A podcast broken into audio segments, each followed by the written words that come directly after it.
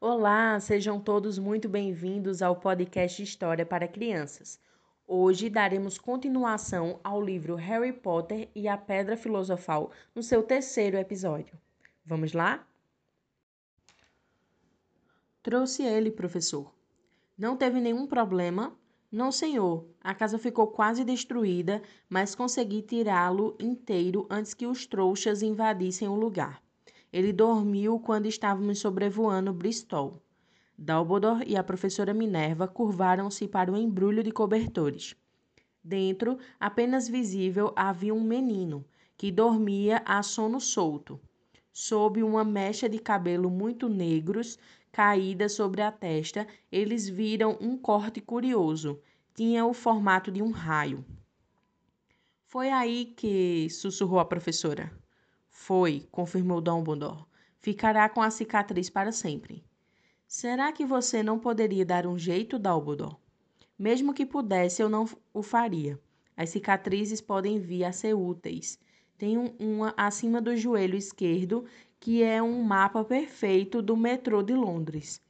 Bem, me dê ele aqui, Hagrid. É melhor acabarmos logo com isso. Dumbledore recebeu Harry nos braços e virou-se para a casa dos Dursley. Será que eu podia, podia me despedir dele, professor? perguntou Hagrid. Ele curvou a enorme cabeça descabelada para Harry e lhe deu o que deve ter sido um beijo muito áspero e peludo. Depois, sem aviso, Hagrid soltou um uivo como o de um cachorro ferido. Psiu, se libou a professora Minerva. Você vai acordar os trouxas. Des, des, desculpe, soluçou Hagrid, puxando um enorme lenço sujo e escondendo a cara dele. Mas não, consigo suportar Lilia e Tiago mortos e o coitadinho do Harry ter de viver com os trouxas. É, é muito triste, mas controle-se, Hagrid, ou vai ou vão nos, nos descobrir, sussurrou a professora, dando uma palmadinha desajeitada no braço de Hagrid, enquanto Dumbledore saltava a mureta de pedra e se dirigia à porta da frente. Depositou Harry devagarzinho no batente, tirou uma carta da capa, meteu-a entre os cobertores do menino e em seguida voltou para a companhia dos dois. Durante um minuto inteiro, os três ficaram parados olhando para o embrulhinho. Os ombros de Hagrid sacudiram, os olhos da professora Minerva piscaram loucamente e a luz cintilante que sempre brilhava nos olhos de Dumbledore parecia ter se extinguido. Bem, disse Dumbledore finalmente, acabou-se. Não temos mais nada a fazer aqui. Já podemos nos reunir aos outros para comemorar. É, disse Hagrid com a voz muito abafada. Vou devolver a moto de Sirius. Boa noite, professora Minerva. Professor Dumbledore Enxugando os olhos na manga da jaqueta, Hagrid montou na moto e acionou o motor com um pontapé. Com um rugido, ela levantou o voo e desapareceu na noite. Nos veremos em breve, espero, professora Minerva, falou Dumbledore com um aceno da cabeça. A professora Minerva assoou o nariz em resposta. Dumbledore se virou e desceu a rua, na esquina parou e puxou um apagueiro deu um clique e doze esferas de luz voltaram aos lampiões, de modo que a Rua dos Alfineteiros de repente iluminou-se com uma claridade laranja e ele divisou o gato listrado se esquivando pela outra ponta da rua. Mal dava para enxergar o embrulhinho de cobertores no batente do número 4. Boa sorte, Harry, murmurou ele. Girou nos calcanhares e, com o movimento da capa, desapareceu. Uma brisa arrepiou as cercas bem cuidadas da Rua dos Alfineiros, silenciosas e quietas sobre o negror do céu, o último lugar do mundo em que alguém esperaria que acontecesse coisas espantosas. Harry Potter virou-se dentro dos cobertores sem acordar. Sua mãozinha agarrou a carta ao lado, mas ele continuou a dormir sem saber que era especial sem saber que era famoso, sem saber que iria acordar dentro de poucas horas com o grito da senhora Dursley ao abrir a porta da frente para pôr as garrafas do leite do lado de fora. nem que passaria as próximas semanas levando cutucadas e beliscões do primo Duda. Ele não podia saber que, neste mesmo instante, haviam pessoas se reunindo em segredo em todo o país que erguiam os copos e diziam com vozes abafadas: A Harry Potter, o menino que sobreviveu. Capítulo 2 O vidro que sumiu. Quase dez anos haviam se passado desde o dia em que os Dursley acordaram e encontraram o sobrinho no batente da porta, mas a Rua dos Alfineiros não mudara praticamente nada. O sol nascia para os mesmos jardins cuidados e iluminava o número 4 de bronze à porta de entrada dos Dursley, e penetrava sorrateiro a sala de estar, que continuava quase igual ao que fora na noite em que o Sr. Dursley ouvira a funesta notícia sobre as corujas. Somente as fotografias sobre o console da lareira mostravam o tempo que já passara dez anos havia uma porção de fotografias de uma coisa que parecia uma grande bola de brincar na praia, usando diferentes chapéus coloridos. Mas Duda Dursley não era mais bebê, e agora as fotografias mostravam um menino grande e louro na primeira bicicleta, no carrossel de uma feira, brincando com o computador do pai. Recebendo um beijo e um abraço da mãe. A sala não continha nenhuma indicação que havia outro menino na casa. No entanto, Harry Potter continuava lá, no momento adormecido, mas não por muito tempo. Sua tia Petúnia acordara e foi a sua voz aguda que produziu o primeiro ruído do dia. Acorde, levante agora! Harry acordou assustado. A tia bateu à porta outra vez. Acorde! gritou. Harry ouviu-a caminhar em direção à cozinha e em seguida uma frigideira bater no fogão. Virou-se de costas e tentou se lembrar do sonho que estava. Era um sonho gostoso. Havia uma motocicleta. Tinha a estranha sensação que já vira esse sonho antes. A tia voltara à porta. Você já se levantou? perguntou. Quase, respondeu Harry. Bem, ande depressa. Quero que você tome conta do bacon e não se atreva a deixá-lo queimar. Quero tudo perfeito no aniversário do Duda. Harry gemeu. Que foi que você disse? perguntou a tia rispidez. Perguntou a tia com rispidez. Nada, nada. O aniversário de Duda, como podia ter esquecido.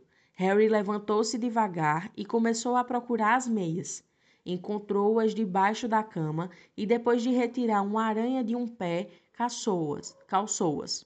Harry estava acostumado com aranhas, porque o armário sob a escada vivia cheio delas e era ali que ele dormia. Já vestido, saiu com já vestido, saiu para o corredor que levava à cozinha. A mesa quase desaparecera, tantos eram os presentes de aniversário do Duda.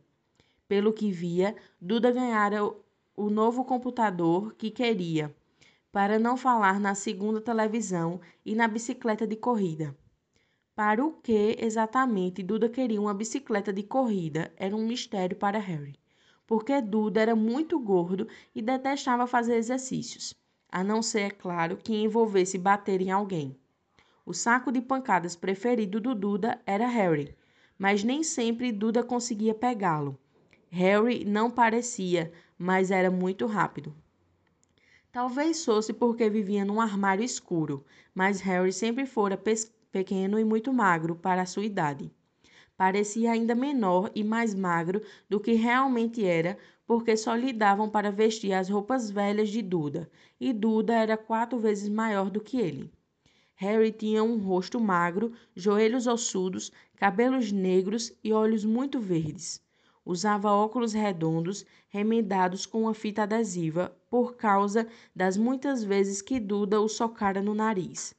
A única coisa que Harry gostava em sua aparência era uma cicatriz fininha na testa, que tinha a forma de um raio. Existia desde que se entendia por gente, e a primeira pergunta que se lembrava de ter feito à tia Petúnia era como a arranjara. No desastre de carro em que seus pais morreram, respondera, respondera ela. E não faça perguntas. Não faça perguntas. Esta era a primeira regra para levar uma vida tranquila com os Dursley. Tio Walter entrou na cozinha quando Harry estava virando bacon. Penteie o cabelo, mandou a guisa de bom dia. Mais ou menos uma vez por semana, tio Walter espiava por cima do jornal e gritava que Harry precisava cortar os cabelos. Harry deve ter feito mais cortes que o resto dos meninos de sua classe somados, mas não fazia diferença. Seus cabelos simplesmente cresciam daquele jeito, para todo lado. Harry estava fritando os ovos na altura em que Duda chegou à cozinha com a mãe. Duda se parecia muito com o tio Walter. Tinha um rosto grande e rosado, pescoço curto, olhos azuis pequenos e aguados e cabelos loiros muito espessos e assentados na cabeça, enorme e densa. Tia Petúnia dizia com frequência que Duda parecia um anjinho.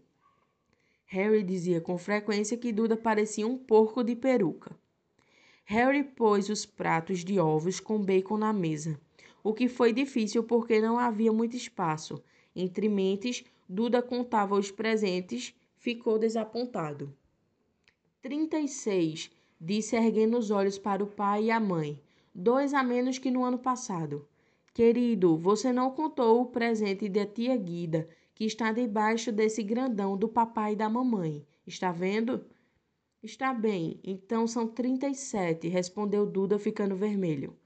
Harry, percebendo que Duda estava preparando um enorme acesso de raiva, começou a engolir seu bacon o mais depressa possível, caso o primo virasse à mesa. Tia Petúnia, obviamente, também sentiu o perigo, porque na mesma hora disse: e vamos comprar mais dois presentes para você quando sairmos hoje. Que tal, fofinho? Mais dois presentes, está bem assim? Duda pensou um instante. Pareceu um esforço enorme. Finalmente respondeu hesitante. Então vou ficar com trinta, trinta, trinta e nove, anjinho, disse tia Petúnia. Ah, Duda largou-se na cadeira e agarrou o pacote mais próximo. Então está bem. Tio Walter deu uma risadinha. O baixinho quer tudo, aqui tem direito, igualzinho ao pai. É isso aí, garoto. E arrepiou os cabelos de Duda com os dedos.